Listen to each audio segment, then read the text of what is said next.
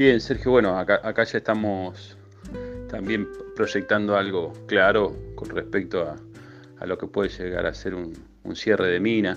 Pero bueno, a mí me quedó un comentario cuando empezamos a hacer la, primera comunicación. Es que, bueno, nuestra consultora se basa en la responsabilidad social empresarial, cosa que eh, asumimos que es necesario esta intervención, esta participación de, toda, de todo tipo de ramas para llevar adelante una, actividad eh, con, crecimiento y con respeto hacia todas las áreas. Eh, en, esa publicación que me pasó, tuya y me pasó José, hablaba un poco de lo que se perdió de la actividad minera de una región de la Argentina, claramente eh, explotada en, en la antigüedad y que, bueno, por, un tema de producción y de la agroexportación empezó a disminuir. Eh, entonces tenemos ahí las raíces para, para retornar a una actividad que era propia de la región.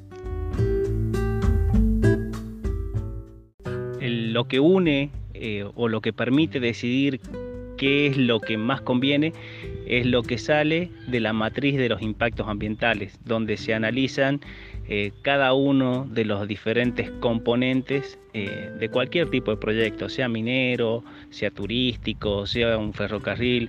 Entonces, en la interevaluación o la evaluación interdisciplinaria que se hace es donde pueden surgir las mejores no digo ideas, pero sí las mejores valoraciones para la factibilidad de, algo.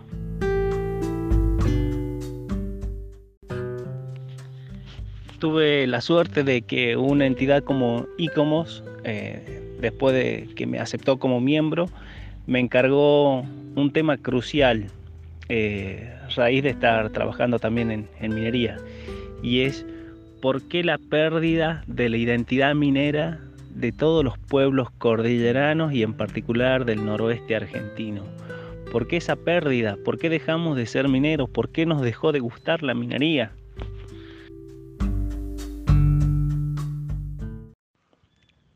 Básicamente, eh, con, la liberación y la independencia de Argentina, lo que se termina es un proceso eh, basado en, un modelo eh, de vida que tenía que ver más con la minería y se fue a otro modelo de vida que tenía que ver más con lo agrícola ganadero. Entonces el, nodo, el centro, pasó a estar en Buenos Aires, en Rosario, en Córdoba, pero más que nada en los puertos. Y todo el agro, todo el modelo agrícola ganadero eh, se, se transformó en nuestro, en nuestro modo de vida. Entonces, todo aquello que pasó a, ser parte de un pasado pasó a ser como algo mal visto, eh, lo tirano de la corona, y por herencia todo ese odio y ese desprecio eh, fue negado, eh, fue como la propia minería, oculto y subterráneo. Entonces esa identidad fue, fue muerta y el noroeste fue em, discriminado no solo por su indianidad, sino también por esa identidad que lo vinculaba fuertemente a la corona española. Ya lo indicaste en distintas oportunidades, que la minería necesita reinventarse. ¿De qué manera lo pensás? ¿Con difusión en los medios, en la educación, en la educación en los grupos de interés? ¿Y cómo pensás que la minería desarrolla la sostenibilidad en las comunidades? Claro, a, la minería le falta la vuelta de tuerca. Cuando uno se imagina la fiebre del oro, eh, tienen claro que la gente que salía de sus países recorriendo medio mundo durante varios meses a buscar esa pepita, que la pepita salvadora, tenía una idea clara de qué era la minería y hacia dónde lo podía llevar. Hoy la minería tiene esa deuda social, o sea, eh, la minería es más una expresión de anhelo que una certeza. Eh, le falta esa vuelta de rosca a la minería, esa integración en la sociedad que la sienta necesaria, que, se, que haga que la, que la minería sea parte de su cotidianidad. Por eso digo que le falta eh, esa reinvención que sí tuvieron otras, otras disciplinas, que por ejemplo la tuvo el turismo, la tuvo, eh, bueno, el turismo más nuevo, la tuvo la agricultura, la tuvo la ganadería, la tuvieron las empresas de energía.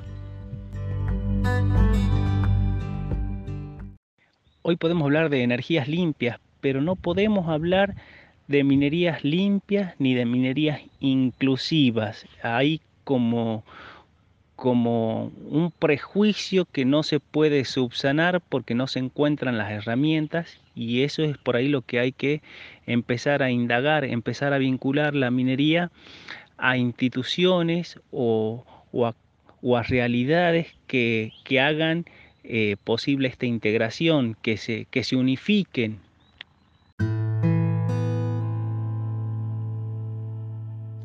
Mediados de los años 90, Luego de la sanción de la ley de inversiones mineras, se generó una importante entrada de capitales extranjeros. Se puede decir que la minería argentina ingresa a una etapa de modernidad. ¿Cómo explicas que la opinión pública, en la misma etapa, ve la realidad de otra manera, generándose conflictos en distintos proyectos? Eh, creo que hablar de un público eh, no es adecuado en la minería, o sea, no hace, una no hace hacia la resolución del problema que nosotros queremos o estamos buscando para, para la minería, para acercar la minería a la sociedad. Creo que, creo que hay que hablar de varios públicos. Los sistemas de gestión, en particular calidad, te habla de que cualquier industria tiene clientes. Y nosotros como mineros hemos descuidado a la sociedad como cliente. Generar distintos grupos de clientes, no sé, actores ultra conservadores, anti términos medios o extremistas o favorables, creo que podría ser un punto de inicio para abordar esta, esta pregunta. Porque vengo de las ciencias sociales, no te olvides, eh, la ambigüedad siempre va a estar al pie del cañón. Entonces, sí, eh, la 24196, la 24197. Eh, es difícil y son difíciles de explicar y de hacerlas entender por ahí a gente de, comunidades aisladas, vinculadas a donde está el, recurso minero, que ya vio eh, durante muchos años con inocencia cómo esos proyectos no llegaban a ser una mina, porque acá hay otra realidad. El gran negocio minero no está en las minas, por lo menos en Argentina, sino en los proyectos. Eh, y eso es algo que por ahí eh, no es común discutirlo, eh, se lo da por obvio o, se lo oculta. el principal negocio hoy no gira en torno a una mina, sino en todas las pertenencias que hay a la vuelta y lo que se puede hacer a la vuelta de una mina. es impensado que en Catamarca haya más de creo que son 7, 8 mil pedimentos mineros y que haya, no sé, 8, 10 minas produciendo. Entonces hay una gran especulación con, todo eso. Y eso por ahí también termina ensuciando a la verdadera actividad que es la minería. Eh, porque, porque el negocio prima a la industria. Eh, volviendo a esta idea, eh, los grupos que habría que crear para, para informar sobre la minería tienen que ver con el conocimiento que se tenga. Entonces, si yo estoy en Antofalla, no voy a ir a hablar de, lo, de, la 2496, porque ellos han vivido eh, han vivido Tincalayu, han visto cómo caía Incahuasi, cómo todos los salares del hombre muerto le costaron nada más y nada menos que algo que era para ellos su propio territorio, lo que era el territorio nacional de los Andes, hasta el 53 creo que fue, no me acuerdo, y, todo eso trajo consecuencias que hoy se viven, entonces la realidad de ellos es muy distinta al tipo que vive eh, al pie de Loma Negra y que hace 40 años ve cómo eso produce, crece y genera otro tipo de tracción. Bueno, ahora, ahora a mí se me, se me juntaron distintas líneas en, la conversación, pero mm, analizando la parte social, también podemos, podemos ver, y, Sergio ahí va a tu análisis, que mm, sigue manejando los lineamientos de la economía fuerte los centros poblacionales más importantes, ¿no? lo que decías vos, y, las ciudades más importantes y los puertos. Pero en verdad esa región de la cual estamos hablando tiene las raíces mineras.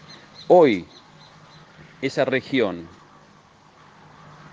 eh, tiene dudas sobre la actividad en sí o en verdad las dudas existen en, esos sectores eh, más poblados que en verdad no tienen la actividad minera y tienen otras, otras actividades, como la agraria, la, ganadera. Entonces siguen ellos eh, manejando el mercado y no permitiendo que regiones que claramente hay una posición minera se lleve adelante.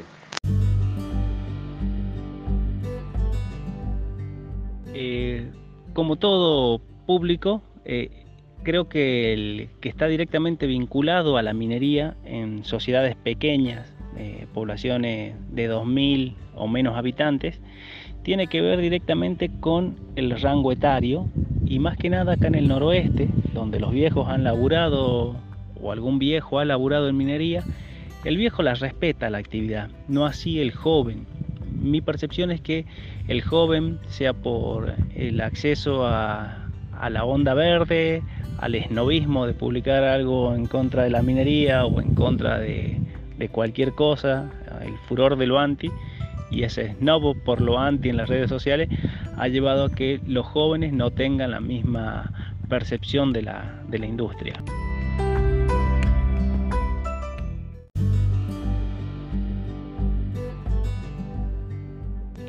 También es cierto que muchos de los viejos no, inculcaron a, la juventud eh, el valor del trabajo. Entonces, la facilidad de la crítica y el, el no vivirla, sea que sea, no sé, algo agrario o algo ferroviario eh, o algo minero, es más fácil criticarlo que, vivirlo. No, no hay un amor por el trabajo, o sea, es como que de un tiempo a esta parte trabajar está mal, y está mal porque, no sé, el tren contamina, es obsoleto, viajo apretado, eh, la minería contamina, no deja riqueza, pese a que hay cientos de minas que son del Estado, eh, etcétera, etcétera.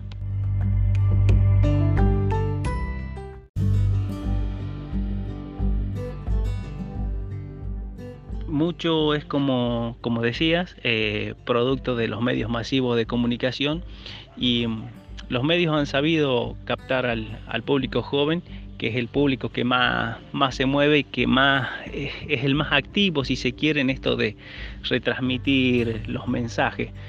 Entonces, pensando en voz alta, quizás sea hacia ese público al que haya que orientarse, orientarse un poco más, eh, un público joven en la zona cordillerana,